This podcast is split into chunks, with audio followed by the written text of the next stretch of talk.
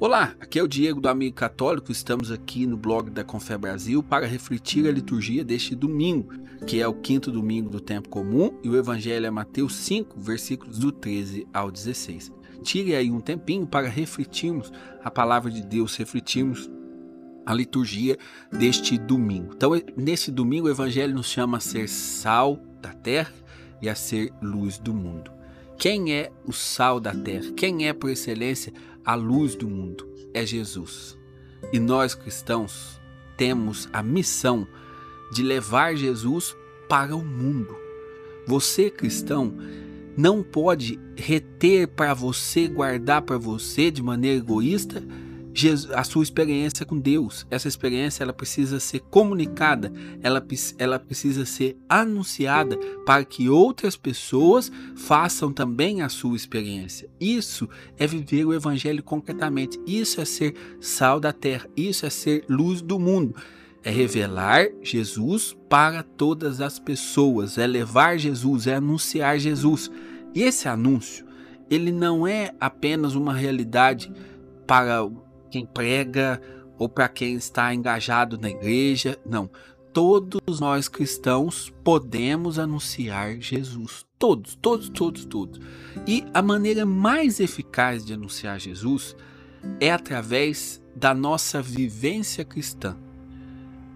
É fazendo que as pessoas enxerguem o Cristo na nossa maneira de viver. Nós não podemos ter essa divisão da nossa vida e da nossa fé.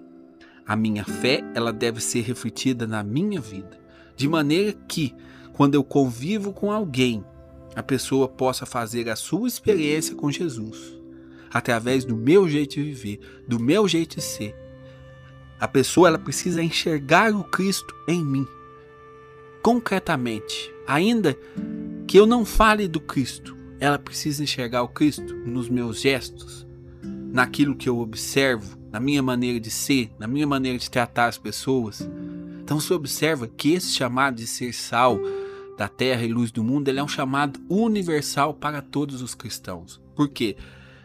E é mais eficaz às vezes do que uma pregação. Por quê? O que que acontece? A pregação, por exemplo, o anúncio do evangelho, ela desperta a pessoa para uma realidade, uma realidade que ela está vivendo. Agora, quando a pessoa ela tem contato contato pessoal ali com uma pessoa que é verdadeiramente cristã, aquilo vai lá no coração dela. Que ela vê o cristianismo sendo praticado, ela vê e ela tem essa experiência pessoal com Jesus através do jeito de ser da outra pessoa. Já nos disse assim, já nos diz alguns ditados populares, né, que a gente escuta. A palavra convence, mas o testemunho ele arrasta. Então, por exemplo, a evangelização ela depende de você. Ah, mas eu eu não sei pregar, eu não sei falar, eu sou tímido. Ela depende de você. Depende de que as pessoas possam enxergar o Cristo no seu modo de viver, na sua maneira de viver. E isso é uma coisa muito séria, principalmente quando a gente fala a respeito de família. Você imagina, vou dar um exemplo aqui meu, porque eu estou falando aqui, então vamos partir do meu exemplo. Você imagina que hoje nós, eu e minha esposa, a Lígia, eu sou casado com a Lígia, nós trabalhamos aqui na nossa missão aqui do Amigo Católico. Aí a nossa vida é dedicada inteiramente à nossa missão. A gente vive aqui na produção de conteúdo, é, ali trabalha muito na questão de fazer ali alguns artigos que a gente vende para manter a nossa missão. A nossa vida gira em torno do Evangelho. Eu, por exemplo, é, eu o tempo que eu tenho eu estou trabalhando, tenho um quartinho no fundo de casa aqui, então o tempo que eu tenho, eu estou aqui no meu quartinho trabalhando, editando, porque eu estou gravando aqui. Antes de gravar, eu li o evangelho, meditei o que eu ia falar, aí eu estou gravando, depois eu vou editar esse conteúdo e vou postar esse conteúdo. Então a nossa vida, ela gira todo em torno do evangelho de Jesus. Nós trabalhamos, nós vivemos com isso. Aí você imagina se lá na minha casa, a hora que eu for embora, a hora que eu for entrar, no convívio com meus filhos, no convívio com meus amigos, no convívio com meus parentes, eu não der, não der um, um testemunho coerente da fé que eu tenho. O que, que eu vou fazer? Eu vou espantar essas pessoas de Jesus. É o que aconteceu, por exemplo, com o pai de Karl Marx. Karl Marx, ele foi um dos maiores ateus que já pisou na face da Terra, porque ele não era ateu que não acreditava em Deus, pronto, acabou. Ele tinha aversão da religião, ele odiava a religião. Por quê? O seu pai era um pastor protestante. Ele via o seu pai no domingo pregando no púlpito e no domingo de manhã pregava no púlpito, no púlpito e no domingo à tarde batia na sua mãe. Ou seja, era uma pessoa que não tinha vivência de fé. E esse fato de não ter vivência de fé espantou o filho dele de perto de Deus. Então você observa que o testemunho às vezes é mais importante do que a própria pregação. Voltando para mim aqui, então eu fico falando de Deus, eu fico fazendo as coisas de Deus, mas se eu entro e não dou testemunho para minha filha, para meus filhos, eu vou afastar os meus filhos de Deus. Os meus filhos, que é as pessoas assim, mais importantes para mim, que eu tenho uma missão concreta de levar meus filhos para o céu, essa missão de todo pai e toda mãe, eu vou afastá-los de Deus. Então você observa que nós precisamos dar um testemunho de vida. Os meus filhos precisam enxergar em mim o Cristo. Ou a minha missão de ser um anunciador do Evangelho é uma missão que não está servindo para nada e que, pelo contrário, está atrapalhando, está até tirando as pessoas de próximo de Jesus. Agora, se eu quero ser sal da terra, se eu quero ser luz do mundo, mais do que falar, eu preciso viver o cristianismo. A vida não pode estar tá totalmente descolada da minha fé. A minha vida precisa, é, precisa refletir a fé que eu tenho. Isso é algo muito sério e é algo que todos nós cristãos precisamos viver. Quantas pessoas que eu vejo assim que são anunciadores de Jesus, são grandes pregadores, mas que nunca subiram no palco, que nunca pegaram um microfone para falar de Jesus. Por quê? Você observa, pessoa às vezes ela trabalha lá no cafezinho de uma firma. É a moça do cafezinho. E aí ela tá ali fazendo a faxina e tal. E aí a pessoa vai tomar um café. O café é o momento de, da pessoa parar um pouco no que tá fazendo, pensar um pouco na vida. Aí às vezes chega ali uma pessoa triste e vai é, reclamar com a, a, a, moça do cafezinho, a dona do cafezinho. Aí começa a falar, falar da sua vida. E aquela mulher do cafezinho fala uma palavra, fala, tenha confiança em Jesus. Confie em Jesus, Jesus está com você. E ela vai fazer o serviço dela. Com aquela palavra, ela evangelizou mais do que um pregador que vive de pregar às vezes. É um mistério, gente. É um mistério que todos nós podemos evangelizar. Ali no seu dia a dia, na vida concreta, na luta. Aquela mulher ali vive, por exemplo, uma vida reta, certinha, fazendo tudo, buscando é, viver é, de acordo com a sua fé. E às vezes, numa palavra, pronto, anunciou Jesus, falou de Jesus. Ou às vezes precisa nem falar. Às vezes dá um abraço, fala, Jesus está com você, pronto. É uma pregação eficaz, muito eficaz. E aquela mulher foi sal na terra e foi luz do mundo. E assim a gente podia espalhar esses exemplos aqui por várias profissões e situações. Quem mexe, por exemplo, com saúde, um farmacêutico, um enfermeiro, um médico, a pessoa quando ela está doente, ela fica mais sensível. Aí você imagina aquele médico que atende a paciente e leva uma palavra, ou que atende bem a paciente com claridade, com amor. Ele está sendo sal na terra, está sendo luz no mundo. O advogado que às vezes vai atender a pessoa ali, a pessoa cheia de tribulação, processo na justiça, aí vai no advogado, o advogado atende aquela pessoa com caridade, com amor, foi sal na terra e foi luz do mundo. Isso todos nós somos chamados a fazer. Agora, o que vai adiantar? Por exemplo, todo mundo sabe que o médico lá, o doutor tal, é de igreja, participa do apostolado de oração, participa do ECC, é o médico lá da igreja. Mas aí ele vai no plantão lá, a pessoa chega lá necessitada, lá, é, doente, às vezes o doente precisa mais de uma palavra do que de um remédio. Aí a pessoa chega lá.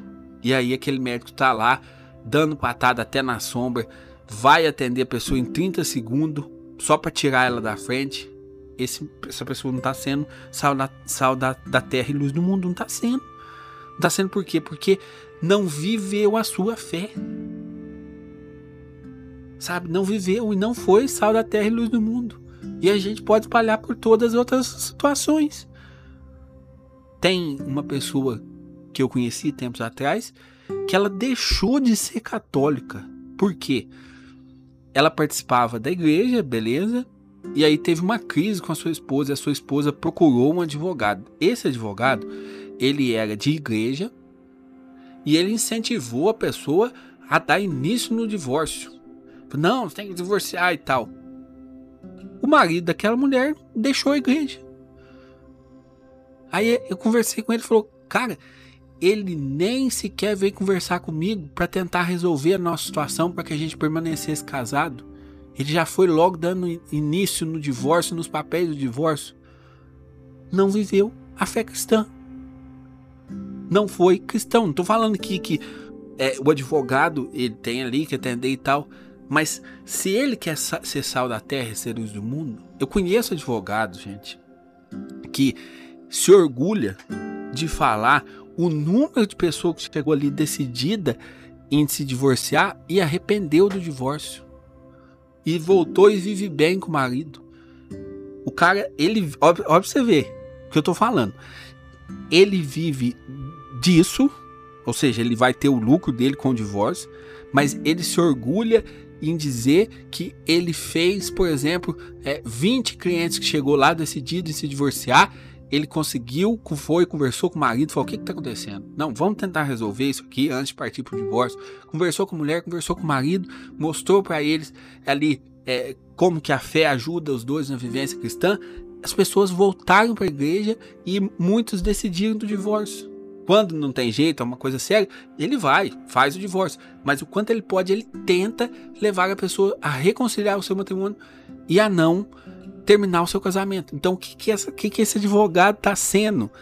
Sendo sal na terra, sendo luz no mundo. E se orgulha, não ganhou dinheiro ali do divórcio, teve até um prejuízo, mas se orgulha de mostrar quantos casamentos que ele ajudou a reatar. Não foi o caso desse exemplo que eu dei. De uma pessoa engajada no ECC, no movimento ECC, que quando teve ali uma esposa que queria separar, fez apenas colocar o seu papel de advogado, deu entrada no divórcio, nem sequer tentou reconciliação, nem conversar com o marido, nem nada. Então você observa que a nossa vivência cristã é muito importante, porque o marido da esposa se afastou da igreja. Se afastou da igreja porque viu um mau testemunho. E o mau testemunho afasta as pessoas. É, o catecismo da igreja nos diz assim que um dos motivos de existir o ateísmo no mundo é justamente o mau exemplo dos crentes. Então, nós temos uma missão séria, verdadeira, que o Evangelho nos fala hoje. Nós somos chamados a ser sal da terra, a ser luz do mundo, a anunciar o Cristo. E aqui a maneira universal, o chamado para todos, anunciar o Cristo pela nossa vivência cristã coerente, coerência de vida. É isso que os tempos que nós estamos vivendo pede. E é isso que nós precisamos viver. Esse é o chamado. Coerência de vida é na nossa vida diária, é nas nossas, nas nossas práticas diárias que nós anunciaremos o Cristo. Nós seremos sal da terra e luz do mundo. Existe um conto que São Francisco de Assis uma vez chamou um companheiro dele, o irmão Leão, para pregar. Falei, irmão, vamos pregar. Saí. Saíram conversando com os pobres, abraçando os pobres, visitando os doentes. Voltaram para casa. Chegou o falou, o irmão Leão falou, mas escuta, nós não ia pregar? A gente não ia pregar? Nós não pregamos lugar nenhum. Pregamos sim. Pregamos quando nós abraçamos a pessoa, aquela, aquele necessitado. Pregamos quando nós demos atenção para aquele pobre.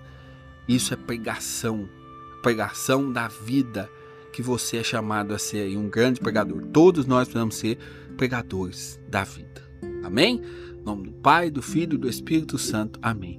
Que Deus lhe abençoe e caminhemos juntos para ser sal da terra e luz do mundo.